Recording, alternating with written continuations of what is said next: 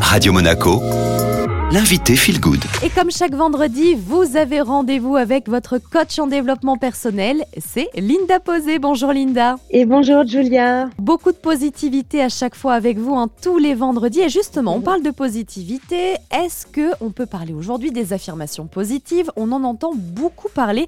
Qu'est-ce que c'est Linda les affirmations positives? Les affirmations positives, ce sont des phrases simples, tournées de manière positive afin de changer notre état d'esprit, de porter une croyance qui va nous rapprocher un peu plus de notre objectif final et de renforcer sa confiance en soi. Donc les affirmations positives travaillent essentiellement sur la partie cognitive et reprogrammation de son état d'esprit, de son cerveau. Lorsque nous sommes négatifs, l'ensemble de nos pensées le sont généralement aussi. Ces pensées sont issues de nos croyances limitantes, de nos peurs, de nos propres jugements.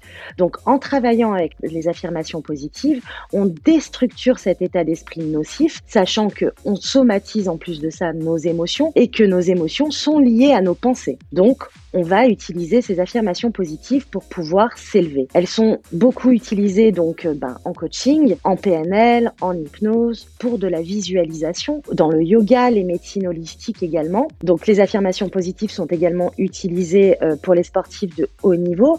On les prépare mentalement pour accéder à leur performance sportive. Par exemple, un boxeur, quand il va monter sur le ring, il va pas se dire je vais perdre, je vais perdre, je sais que je vais pas y arriver. Il va s'envoyer des affirmations positives, je vais réussir, j'en suis capable, pour pouvoir bah, se préparer au combat et réussir sa performance. Et par exemple, lorsqu'on va dire à quelqu'un ou à notre enfant, fais attention, tu vas le faire tomber, bim, généralement ça tombe. En utilisant les affirmations positives, on va plus se porter vers des croyances bah, qui nous rapprochent de notre objectif de vie et se dire, je mérite d'exister par moi-même et non pas, euh, je ne veux plus dépendre des autres.